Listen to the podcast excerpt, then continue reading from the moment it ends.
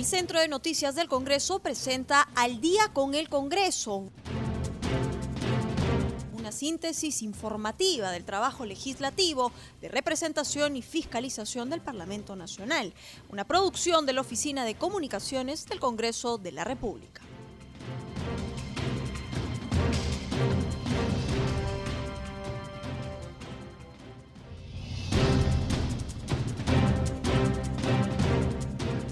Muy buenas noches, bienvenidos al programa Al Día con el Congreso. Los saluda Rómulo Vargas y los acompañaré en esta hora informativa con las principales noticias del Parlamento Nacional. Y de inmediato nos trasladamos hasta el Congreso de la República. Estamos en la línea telefónica con nuestro colega de la multiplataforma de CNC Televisión, Francisco Pérez, para su reporte diario sobre las actividades desarrolladas en el Parlamento Nacional. Adelante, Francisco, muy buenas noches. Buenas noches, Rómulo. Buenas noches a todos los amigos y amigas oyentes de CNC Radio. Así es, hoy lunes 1 de marzo inició el tercer mes del año, inició una nueva jornada también en el Congreso de la República, que ha tenido actividad en lo que ha sido la comisión permanente y también en diversas comisiones del Parlamento Nacional pero les pasamos a contar lo que ocurrió hoy en la Comisión Permanente del Congreso de la República, sesión que había sido reprogramada para hoy, eh, 1 de marzo, una sesión que debió haberse realizado ya hace un par de semanas, pero que fue reprogramada para hoy, debido a que se iba a tratar el tema de la denuncia eh, constitucional, la denuncia por antejuicio político contra el ex contralor y actual congresista Edgar Alarcón. Sin embargo, esta sesión había sido reprogramada ha pedido del congresista para eh, precisamente eh, elaborar mejor su estrategia de su exposición de defensa. Adicional a ello, también se había programado para hoy en esta sesión de la comisión permanente la, el debate y la eh, votación de la denuncia contra el ex magistrado del, del Consejo Nacional de la Magistratura, Segundo Morales Parragués, quien eh, estaba siendo denunciado por infracciones contra el artículo 39 y 150 de la Constitución Política. Y contra él había un informe que recomendaba la inhabilitación por cinco años y también la remoción, o en todo caso desestimar la remoción del Consejo Nacional de la Magistratura, toda vez que recordemos, Rómulo, amigos, amigas oyentes, que este ente jurisdiccional ya no existe y fue reemplazado en su totalidad por la Junta Nacional de Justicia. A Morales Parraguén se le acusaba por haber cometido eh, irregularidades, delitos relacionados a contratación irregular de funcionarios. Esto al señalar que se había contratado al enamorado de su hija como trabajador del Consejo Nacional de la Magistratura. Luego de la presentación en el, en, la, en el Congreso de la República, donde Segundo Morales hizo cargo de su defensa, la votación finalmente fue aprobada por 22 votos a favor, 0 en contra y una abstención, razón por la cual Segundo Morales Parragués fue denunciado, inhabilitado por cinco años de ejercer cualquier cargo también en la función pública. Esa fue una de las primeras, uno de los primeros puntos de la agenda de esta mañana de la comisión permanente. Acto seguido se procedió a revisar los informes de habilitación, los informes de calificación, mejor dicho, de las denuncias constitucionales contra el expresidente Martín Vizcarra y las exministras de Salud Pilar Macetti y de Relaciones Exteriores Elizabeth Astete, esto por el caso denominado Vacuna Gate, que tiene que ver con la aplicación de las vacunas extras que estaban destinadas fuera de los ensayos clínicos de la empresa china Sinopharm en los estudios realizados por la Universidad Cayetano Heredia y la Universidad de San Marcos. En primer lugar, se dio pase al informe de calificación de las denuncias acumuladas 422 y 424, denuncias formuladas por la congresista María Teresa Cabrera, cuando el expresidente Martín Vizcarra, en donde se declara procedente la comisión de los delitos de organización criminal, confusión, colusión agravada, peculado del oso, malversación y otros delitos adicionales. Asimismo, la denuncia del congresista José Orlando Araparroque y Rubén Ramón Zapana también contra el expresidente Martín Vizcarra Cornejo. Eh, hay que señalar que previo a esta, a esta votación, el presidente de la Subcomisión de Acusaciones Constitucionales, el congresista Pérez Ochoa, expresó su extrañeza respecto a un documento, en, respecto a una solicitud que había presentado la defensa del expresidente Martín Vizcarra, eh, señalando que estaba alegándose una vulneración del debido proceso.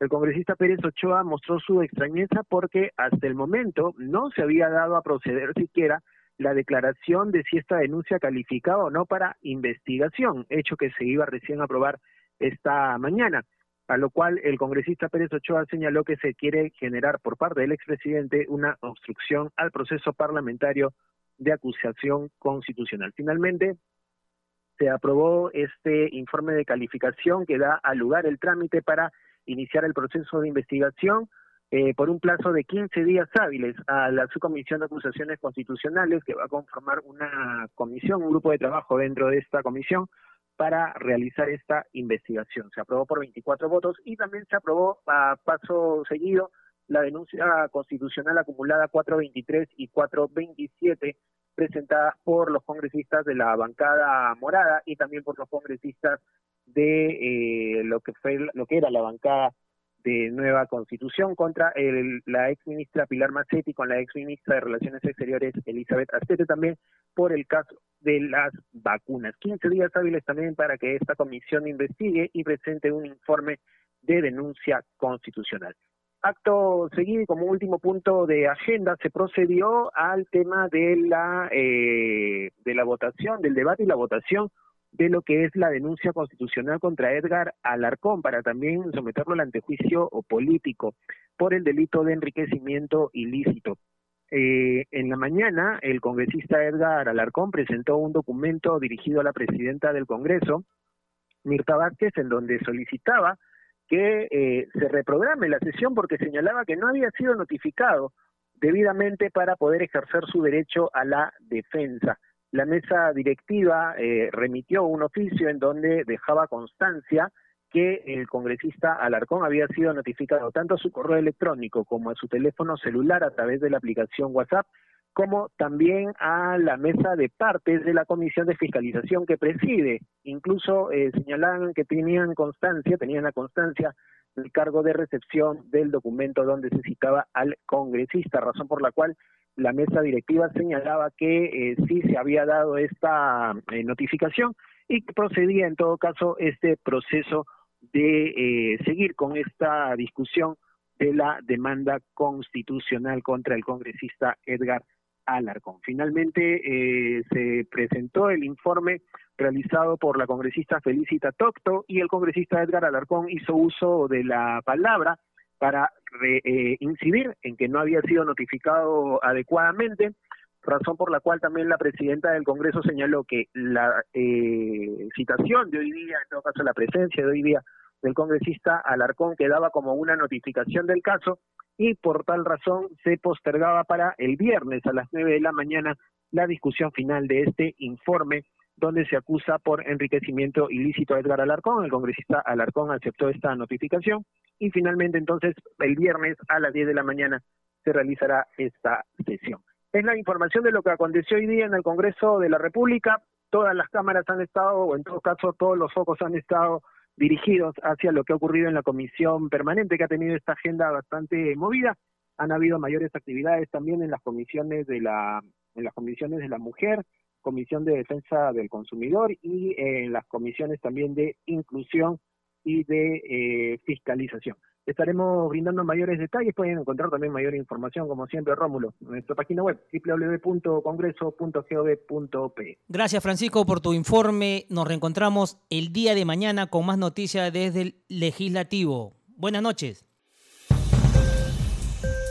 Continuamos con el programa y esta hora de la noche estamos en la línea telefónica con el congresista Carlos Pérez Ochoa, presidente de la Comisión de Acusaciones Constitucionales, para hablar sobre un tema donde la Comisión Permanente otorga 15 días hábiles para investigar y presentar informe sobre denuncias contra Vizcarra y exministra. Congresista Pérez Ochoa, si nos podría ampliar la información. Eh, Rómulo, ¿qué tal? Eh, muy buenas noches. En efecto, el día de hoy, en horas de la mañana, fuimos eh, convocados a la comisión permanente a fin de que en ella eh, se vea se debata y se apruebe dos informes de calificación que habían sido elevados por parte de la Subcomisión de Acusaciones Constitucionales relacionados pues a a las denuncias que se han realizado contra el expresidente Vizcarra y sus eh, dos, eh, las dos exministras, la de Salud y la de Relaciones Exteriores, ¿no? En el marco de este de esta agenda que se ha realizado, entre otros puntos, en la comisión permanente, eh, finalmente ambos informes, así como la acumulación y el plazo de 15 días, de acuerdo a lo previsto en el en el artículo 89 del reglamento del Congreso han sido aprobados y queda ahora que eh, desde la subcomisión designemos un congresista delegado y procedamos pues con eh, las investigaciones pertinentes, eh, con un informe de pertinencia de pruebas y determinación de hechos, y luego una audiencia donde tanto la parte denunciante como el, él o los denunciados van a tener la oportunidad de ejercer su, su derecho y eh, posteriormente a eso, en un plazo de cinco días útiles, el congresista delegado tendrá que emitir su informe final, este ser debatido o sustentado y votado en el seno de la subcomisión para subirlo nuevamente a la comisión permanente. ¿no? Entonces estamos ya encaminados en ese sentido eh, siempre el compromiso de la subcomisión de acusaciones de respetar el debido proceso, eh, los plazos eh, que prevé el reglamento y sobre todo las garantías constitucionales pues que, protegen no a, en este caso a los denunciados. Congresista Pérez Ochoa, ¿y por qué temas fueron? ¿Qué denuncias? son los informes de calificación eh, que han eh, tomado en cuenta las denuncias referidas a delitos de función, por un lado, y por otro lado, el que está referido a infracciones constitucionales.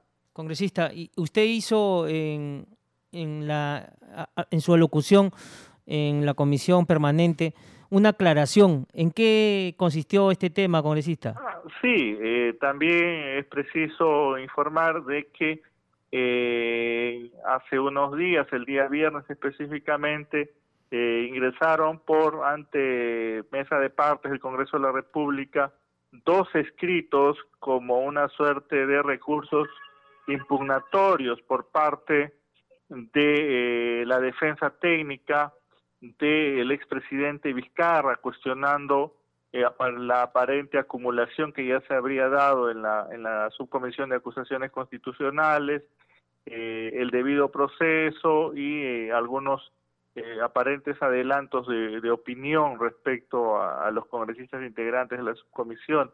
Entonces, lo primero que se ha tenido que aclarar es que el ciudadano Vizcarra aún no ha sido emplazado, esto es, aún no ha sido notificado, ¿no? De que las denuncias constitucionales en su contra han sido declaradas procedentes. Es decir, que nosotros todavía nos encontrábamos en la etapa de calificación, de admisión de estas denuncias. Sin embargo, eh, de alguna forma él ha conseguido pues estos informes y ha, iniciado este este trámite, ha presentado estos estos recursos. Eh, creo que eh, ha quedado claro pues que a partir de ser emplazado y de que proceda también él con el apersonamiento, que es señalar domicilio procesal, designar un abogado defensor, le podrá ejercer para adelante todos los mecanismos que le franquea la ley. Entonces, este, eso es lo que ha tenido que aclararse, que nosotros desde la subcomisión estamos en una etapa postulatoria, es decir, le estamos eh, presentando una propuesta a la comisión permanente y si la comisión permanente eh, luego del debate creía conveniente lo aprobaba y nos asignaba el plazo, en su defecto también podría habernos rechazado y decir, ¿saben qué, señores, su comisión? Eh, lo que ustedes proponen no es lo correcto y consideramos que no es procedente y, eso tendría, tendría que haber regresado, tendría que haberse archivado. Entonces, ante esto, ante esta situación es que eh, se han hecho las aclaraciones correspondientes y eh, ha quedado pues ya demostrado de que eh, el ciudadano todavía, el ciudadano Vizcarra todavía no había sido válidamente notificado de que existen un procedimiento de denuncia constitucional en su contra. Congresista Pérez Ochoa, ¿y cuál es la situación del congresista Edgar Alarcón? ¿Por qué se suspendió su caso? Bueno, ese era otro punto de la agenda. Eh, tenía que eh, sustentarse, eh, debatirse y votarse el informe final de la denuncia constitucional 371. la presidenta de la Comisión Permanente y también presidenta del Congreso dio cuenta de la notificación válida que se había hecho al actual congresista Alarcón y ex Contralor General de la República. Sin embargo, él había presentado un documento cuestionando la validez de esta. Eh, en un estadio, luego de que ya la, congresista delegada eh, Tocto había hecho la presentación, la sustentación de su informe final, eh, se recibió la comunicación virtual del congresista Alarcón que se encontraba en la plataforma y en la cual reiteró de que no, no se daba por notificado. Entonces eh, la mesa directiva procedió en el acto a notificarlo y a darle fecha para eh, poder eh, continuar con la audiencia en, en, la comisión permanente y eso quedó establecido para el día viernes. Congresista Pérez Ochoa, ¿y, por qué caso se le cuestiona al congresista Alarcón? La denuncia 371 es por enriquecimiento ilícito en su eh, participación como Contralor General de la República. Y cambiándole de tema, congresista Pérez Ochoa, ¿qué opinión tiene usted sobre la comisión especial que está viendo el tema de la vacuna? Ya este fin de semana tendrá que dar un informe. ¿Cree usted que haya sido el tiempo necesario como para dar un informe como debe ser y dar con los responsables? Bueno, eh, en el momento que se hizo la propuesta y, se acordó y se aprobó eh, conformar esta comisión multipartidaria, eh, se hizo claro, clara mención y, personalmente se lo, se lo hice saber también en una participación que tuve, de que los tiempos eh, eran muy ajustados, pero tenían que hacerse, toda vez que ya eh, para ese momento habían denuncias constitucionales referidas al mismo tema. Y nosotros eh, presumimos pues que una de las, de las conclusiones y recomendaciones que va a hacer esta comisión especial, obviamente irá por el lado de las denuncias constitucionales, toda vez que se trata entre otros de altos exfuncionarios que están comprendidos en el artículo 99 de la Constitución. Entonces, eh, eh, no podría darse más tiempo porque en todo caso, pues ya eh, las denuncias constitucionales estarían avanzadas y por un mismo tema no se podría volver a, a tratar eso, esas denuncias, ¿no? en todo caso, la propuesta que se dio en ese momento es que eh, la comisión avanzara eh, lo más eh, rápido que pudiera a fin de que en el estadio de investigación de las otras denuncias constitucionales pudiese presentar su denuncia y podría verse la figura procesal de la acumulación. Congresista Pérez Ochoa, y, y, en esa línea de trabajo, ¿cree usted que el Ministerio de Salud, a, la, a cargo de las investigaciones también por parte del señor Fernando Carbone, no no han sido muy concretas, no ha dado nombres y prácticamente dejó al Poder Judicial para que hagan las investigaciones del caso. Eh, yo sí, por ese lado, debo ser eh, muy crítico de los resultados de esa comisión, eh, por cuanto nace ya con un defecto. el titular o el encargado de esas investigaciones ha sido nada menos que el asesor de la ex ministra de Salud. Entonces, eh, ¿cómo le podemos encargar al asesor, que es un personal eh, de confianza del titular del pliego, para que investigue a quien ha sido eh, su jefe y a quien le ha dado la confianza para desempeñarse en ese, en ese cargo? Entonces, creo que por ahí ya esa investigación se le encargó a alguien que no tendría eh, la, eh, las características de neutralidad o imparcialidad que exigía esa, esa investigación. yo desde ese punto de vista sí considero que no fue la decisión correcta, no fue lo más apropiado. no quiero pensar que haya tenido otro trasfondo. Congresista Pérez Ochoa, y, en torno al tema de, de, que el empresariado pueda entrar a tallar para poder traer vacunas al Perú, el presidente Sagasti como que no le gustó la idea y él dice, no, las gestiones se hacen mediante el gobierno y no el empresariado. Ahí hay una contradicción, ¿no? Si el empresariado quiere poder contribuir para que la población se vacune. No sé por qué viene este tema de que el presidente Sagasti no quiere que el empresariado pueda eh, participar. A veces eh, para entender estas cosas hay que poner algunos eh, ejemplos, algunas analogías y la que yo, la que se me ocurre en este momento es que de pronto nos avisan que un aluvión va a arrasar nuestra ciudad o la ciudad donde estamos viviendo. Y a pesar de que algunos tenemos eh, carros, bicicletas, motos, patinetas, eh, no podemos desplazarnos en estos vehículos y salir de la zona de peligro porque tenemos que esperar un bus oficial que va a venir a, salvarnos o a rescatarnos a todos. O sea, que creo que ese criterio de que eh, o nos salvamos todos o nos morimos todos no es el más adecuado. existen empresas que para poder eh, sostenerse y mantenerse en la actividad económica a la que se dedican, están en capacidad de, eh, de vacunar o de primero comprar las vacunas y luego eh, inocular a sus trabajadores.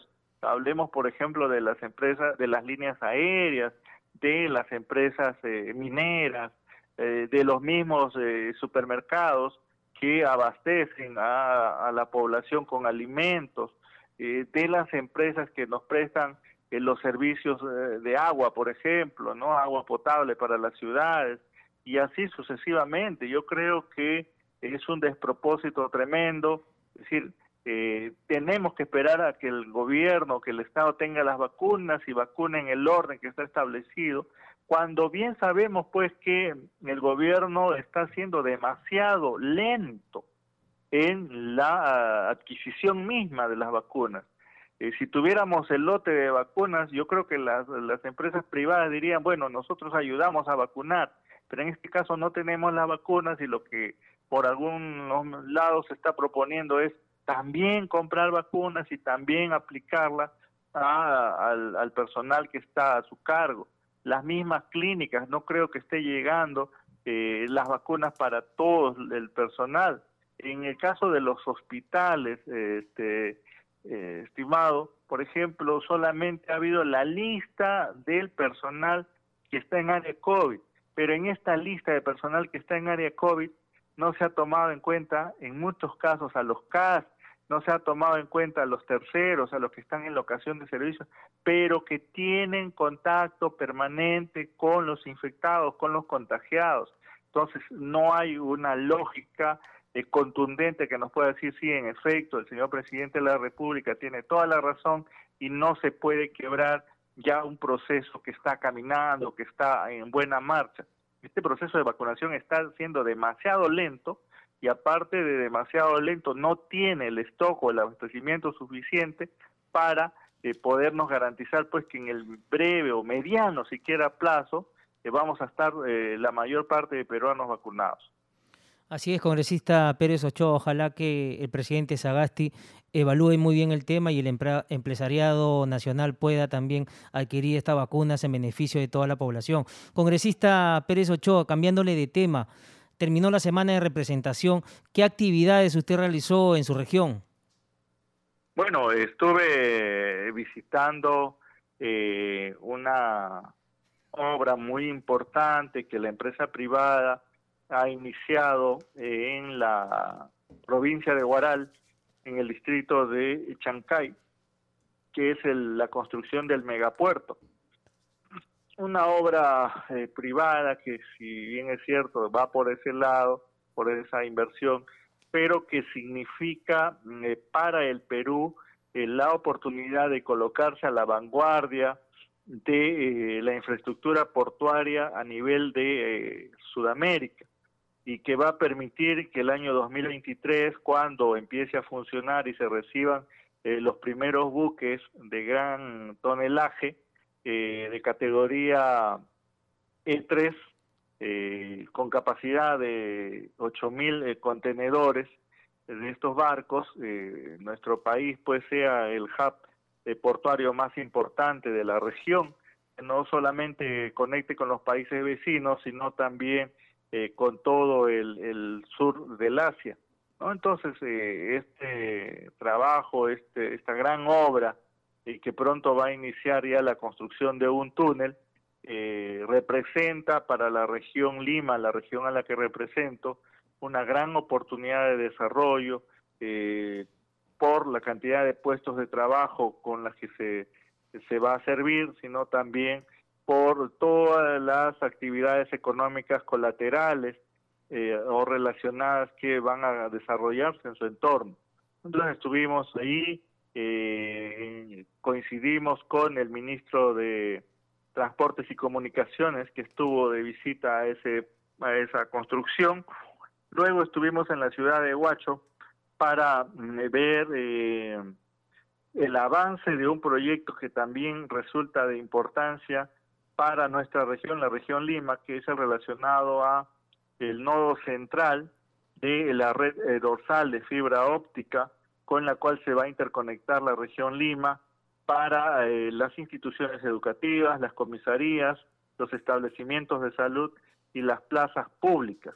¿no? Esta obra muy importante y que cobra vigencia enorme en estas épocas de, pandemia, donde los escolares, por ejemplo, no, no van físicamente a las escuelas, pero necesitan el Internet, eh, necesitan esta, esta conectividad, eh, resulta de gran utilidad. Así es que estuvimos acompañándolo ahí a, al ministro.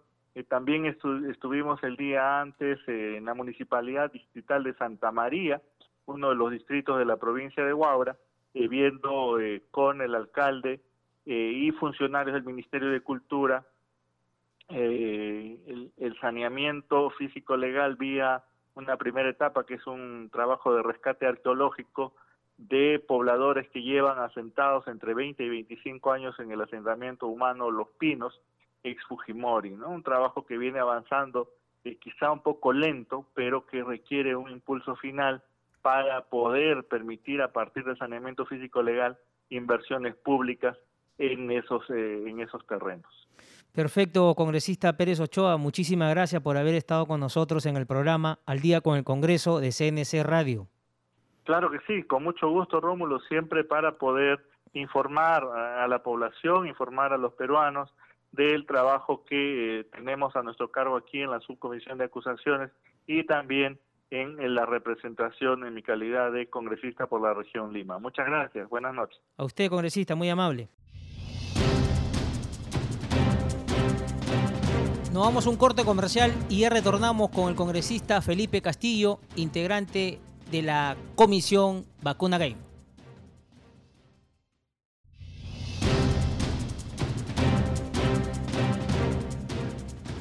Continuamos con el programa en Al día con el Congreso y a esta hora de la noche nos atiende la llamada telefónica el congresista Felipe Castillo, vicepresidente de la Comisión Especial Vacuna Gay. Congresista, ¿cómo está? Muy buenas noches.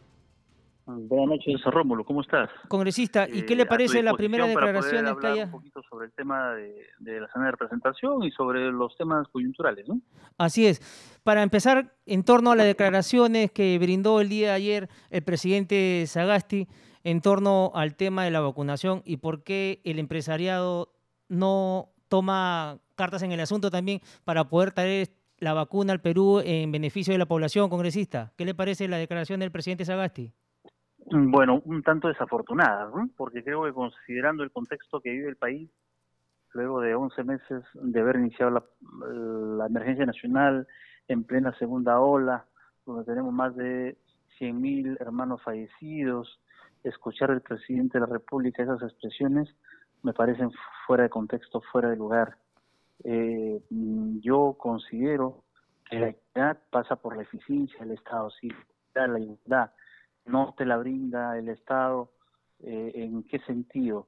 En, en cuanto a una vacunación rápida, eh, masiva, amplia en el menor tiempo posible, Eh, si no puede hacerlo de esa forma, no estamos hablando de justicia social, no estamos hablando de igualdad ni de equidad y por lo tanto debe, eh, digamos, convocar a las entes privados que son, digamos, instituciones que están mucho más capacitadas, familiarizadas y con la capacidad operativa para apoyar con la vacunación. Yo creo que ese es el, el objetivo de, esta pandemia y sobre todo del gobierno de transición de Francisco que debe ser basado en tres cosas, en salvar vidas, en defender el derecho a la vida y evitar más muertes, con implementación de camas UCI, con implementación de oxígeno medicinal y con más vacunación, más vacunas. Necesitamos tener, adquirir más vacunas, pero en estos meses de gobierno mm, de Francisco Sagasti y en los meses anteriores del expresidente Martín Escarra, el Ejecutivo ha mostrado pues incapacidad, inoperancia,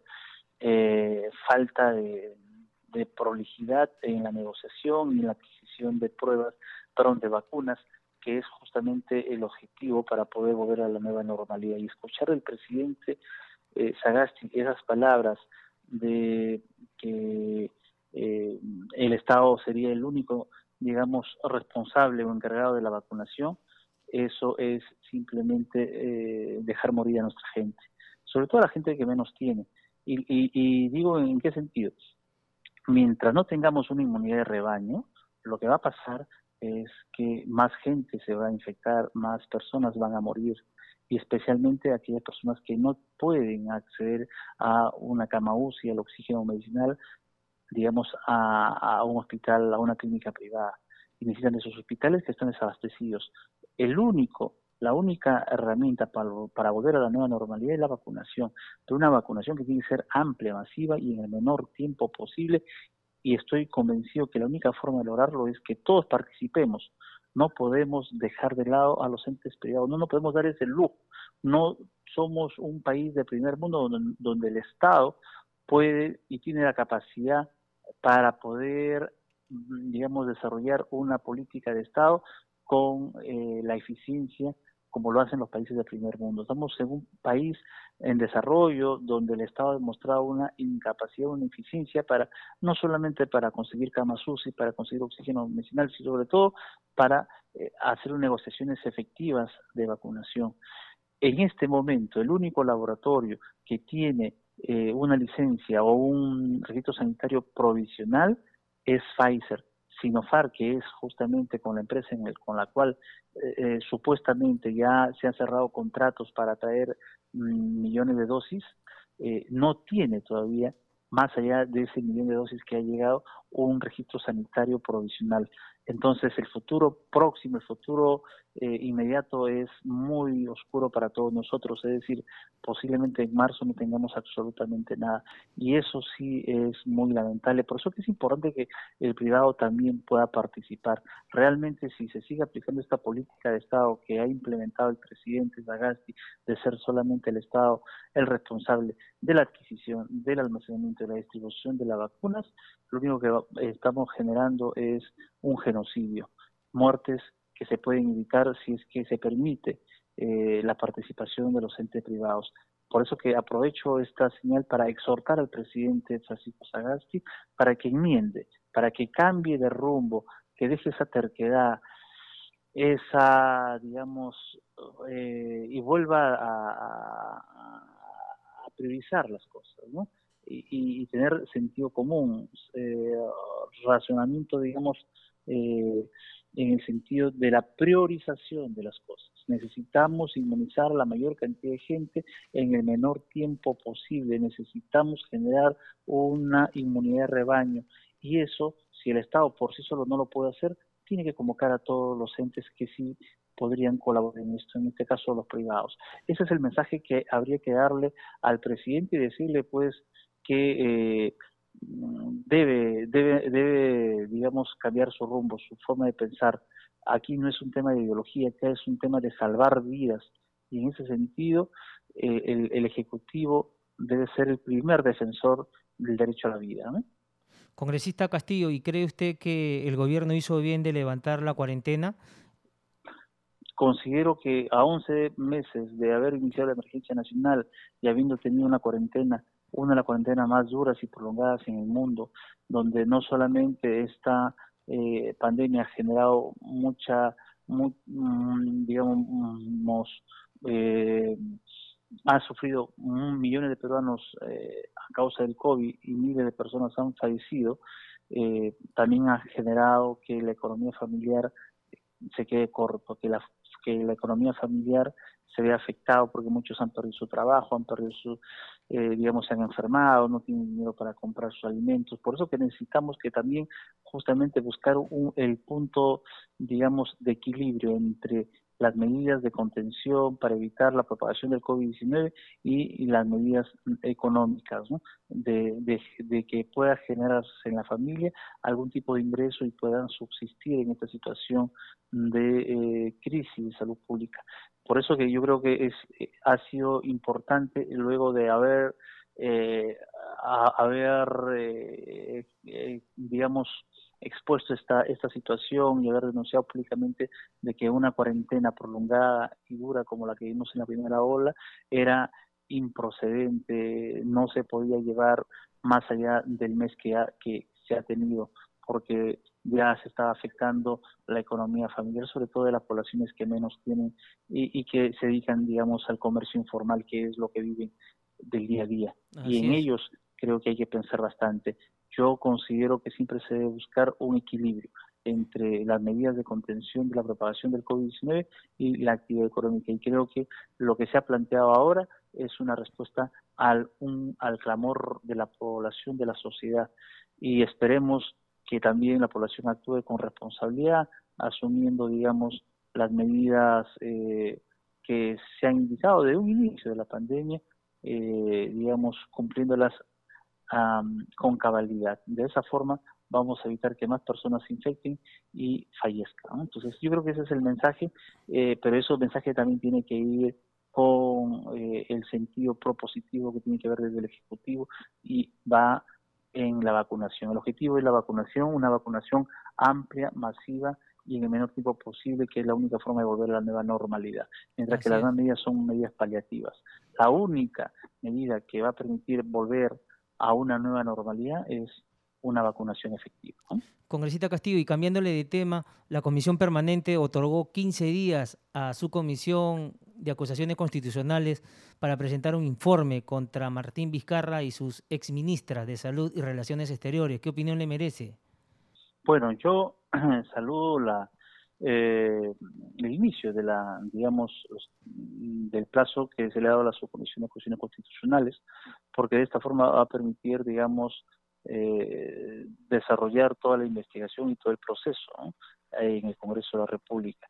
Yo considero, eh, con los indicios, con, con, lo que ya se conoce, que al menos eh, se necesita indagar y si las investigaciones o el proceso iniciado en la Subcomisión de Cuestiones Constitucionales eh, genera, digamos, algún tipo de, mm, de responsabilidades, se tiene que sancionar como corresponde, porque lo que no se debe permitir es que se vuelva a repetir una situación tan deplorable, tan indignante como la que hemos vivido semanas atrás, donde se ha hecho público pues situaciones que mientras millones de peruanos sufrían a causa del COVID, y miles lloraban la muerte de sus seres queridos, habían otros que estaban eh, clandestinamente vacunándose para salvarse de esta pandemia que, que ha enlutado al pueblo peruano. Castillo, muchísimas gracias por haber estado con nosotros en el programa Al Día con el Congreso de CNS Radio. A ustedes, muchas gracias. Buenas noches. Gracias, congresista. A esta hora de la noche estamos en comunicación con la congresista Arlet Contreras, integrante de la Comisión de la Mujer. Congresista Contreras, muy buenas noches. Hola Rómulo, buenas noches. Congresista Contreras, antes de ingresar a los temas de coyuntura parlamentaria, si nos podría contar un poco cuáles fueron sus actividades realizadas en Semana de Representación. Sí, claro, con mucho gusto. Bueno, la semana de representación empezamos con una reunión eh, muy importante con distintos actores de eh, la sociedad civil, organizaciones eh, y además también representantes de distintas instituciones y partidos políticos exactamente para abordar la problemática de violencia entre las mujeres. Esto también con participación y, y parte del acuerdo nacional porque consideramos muy importante también eh, priorizar la atención a los casos eh, que vemos todos los días, ¿no? Así como los casos de violencia, feminicidio y más. La violencia no ha cesado en nuestro país. Congresista Contreras, ¿y la sociedad civil tuvo alguna reunión con ellos, algo en especial que hayan abordado? También durante la semana eh, atendí varios casos eh, de manera virtual desde el despacho, muchas eh, de ellas eran madres, ¿no? Que habían perdido a sus hijas víctimas de feminicidio, eh, pero también a, aquellas madres que eh, estaban denunciando casos de violación sexual de parte de sus hijos, hijas. Y quisiera detenerme ahí porque de la señora Rocío de Tacna nos llamó particularmente la atención y inclusive el día de la reunión eh, que nos había convocado no pudo estar presente porque se encontraba protestando justo en ese momento en, eh, la, en la puerta del eh, Poder Judicial de Tacna. Ella estaba encadenada exigiendo justicia porque temía de que los agresores de sus menores hijos pudieran salir en libertad porque se vencía el plazo de la prisión preventiva como sucede en muchísimos casos y lamentablemente eh, los operadores de justicia lo dejan pasar y quedan esos casos en total impunidad.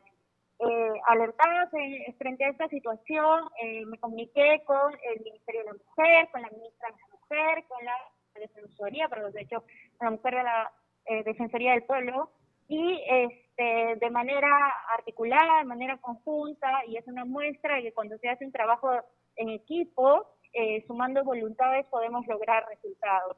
Eh, la buena noticia es que se ha eh, condenado con cadena perpetua a estos dos eh, sujetos por el caso de violación sexual. Se trataría del padre y del tío de los menores. Esperamos que esta sentencia quede firme, consentida y que no continúen con un recurso de impugnación que lo que va a hacer es abrir la posibilidad de que estas personas eh, vuelvan a las calles para seguir cometiendo este tipo de delitos. Congresista Contreras, y en ese sentido, ¿usted tuvo alguna coordinación en especial? Sé que lo acaba de manifestar, pero la misma población puede conversar con usted. ¿Cómo podría hacer para tener un poquito más de llegada con las autoridades y que esto no quede impune? Sí, claro, por supuesto. Nosotros siempre eh, lanzamos invitaciones para en, redes sociales para las semanas de representación. Tenemos una sección de despacho abierto. Además de las tantas actividades eh, que tenemos y las programamos en la semana de representación, me doy siempre uno o dos días para atender todo lo que es caso. Eh, en esta oportunidad ha sido de manera virtual, pero también lo hemos venido haciendo y probablemente lo vamos a retomar de hacerlo eh, de, manera directa, pero ahora por la pandemia estamos teniendo todos los cuidados posibles. Si alguien quiere eh, contactar eh, con el despacho, contarnos su caso y ver la posibilidad de poder apoyarlo y encaminar además sus casos, pueden escribirnos al correo electrónico a a, contreras arroba congreso.go.p o si no, arlete congresista arroba gmail.com, arlete con doble T, tal y como es mi nombre. O simplemente escribirnos por las redes sociales y decirnos que quieren ponerse en contacto con nosotros y a continuación nosotros les guiamos y nos ponemos en comunicación con estas personas para poder apoyarlas, atenderlos. Te cuento, Rómulo, que desde mi despacho ya hemos atendido más de 200 casos a la fecha, desde el primer momento en el que eh, inicié eh, mis funciones como congresista de la República. Y eh, la verdad que, aunque resulta bastante agotador, atendemos con el mayor de los gustos y con la mejor predisposición a las personas que tocan nuestras puertas. El despacho está para servir a las personas y siempre van a poder contar con mi apoyo y con mi atención. Congresista Contreras, una ardua labor la que usted emprende en, en, favor de las personas que son afectadas por este problema.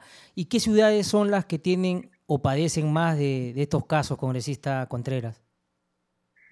Eh, los segundos índices de violencia vemos que hay más casos en Lima, pero que se reportan, pero también hay lugares con altos índices como por ejemplo Tacna, Ayacucho, Arequipa, ¿no? Entonces, eh, los índices de violencia siempre están, por eso nosotros hablamos también de descentralizar la lucha en contra de la violencia hacia las mujeres. Es importante que los municipios, que los gobiernos regionales también se involucren y tengan un espacio para ah, abordar ese tipo de problemáticas. ¿No? Pero más allá de dar una atención directa frente a un caso de violencia, también es importante ir a la par promoviendo el empoderamiento femenino, ¿no? De los niños, de las niñas, de todas las personas vulnerables. Entonces, en ese sentido, eh, nosotros ya hemos logrado algunos objetivos, por ejemplo, en Ajomarca, Chota, eh, que pertenece a Cajamarca, eh, hemos logrado crear un departamento de la mujer en la municipalidad de Ajomarca, en un lugar que puede resultar ser muy lejano, pero en el que también hay violencia en contra de las mujeres. Y frente a la preocupación del alcalde que nos visitó en el despacho, pues decidimos impulsar esto y después de varios meses de gestión hemos podido lograr la creación de este departamento que se va a dedicar exclusivamente a ver estos temas. Después de este logro, también eh, nos contactó el alcalde de la municipalidad, municipalidad de Anguilla Chota, y eh, a continuación es que a Comarca eh, nos ha pedido también acompañarlos en ese proceso de creación de un espacio para las mujeres y en eso estamos. ahora también estamos promoviendo que otros espacios puedan eh, ceder y puedan preocuparse a la atención de estos casos. Y, eh, por ejemplo, este, este viernes, este 5 de marzo, voy a estar en Chiclayo, exactamente en una inauguración de un espacio de la municipalidad de Chiclayo viendo eh, estos temas. Perfecto, congresista Contreras, vamos a seguir de cerca estos temas, estos casos que no solo se presentan en Lima, sino al interior del país. Congresista Contreras, y cambiándole de tema, usted ha presentado un proyecto de ley contra el racismo y toda forma de discriminación racial. Si nos, podrá, nos podría dar algunos alcances. Sí, claro, por supuesto. Nosotros hemos presentado el proyecto en junio del año pasado y de manera insistente hemos estado pidiendo a la Comisión de Cultura que pueda priorizar el predictamen, el debate eh, sobre el proyecto de ley. Este proyecto de ley resulta sumamente importante eh, para eh, combatir la discriminación en nuestro país. Sabemos que hay muchos casos de discriminación, hay muchos casos de racismo, hemos podido evidenciar muchos de ellos, los hemos visto a través de los medios de comunicación. Entonces, por ejemplo, eh, hoy que es el día de la eh, de la no discriminación, de la cero discriminación, eh, también estamos promoviendo con mucha más fuerza y estamos exigiendo al presidente de la Comisión de Cultura que de una vez, de una vez puedan sacar este dictamen y se pueda agendar en el Pleno del Congreso. No tenemos que esperar que recién un tema que resulta sumamente importante y además que versa sobre la protección de derechos humanos, eh, pase a segundo plano. Creo que este Congreso de la República eh, tiene mucho trabajo, lo estamos haciendo con mucho esfuerzo, pero además no tiene por qué perder, eh, perder el enfoque social, el enfoque humano que tanto se necesita en nuestro país. Siempre tenemos que pensar en las personas primero. Congresista Contreras, ¿y cree usted que el Estado no está viendo este tema como prioridad?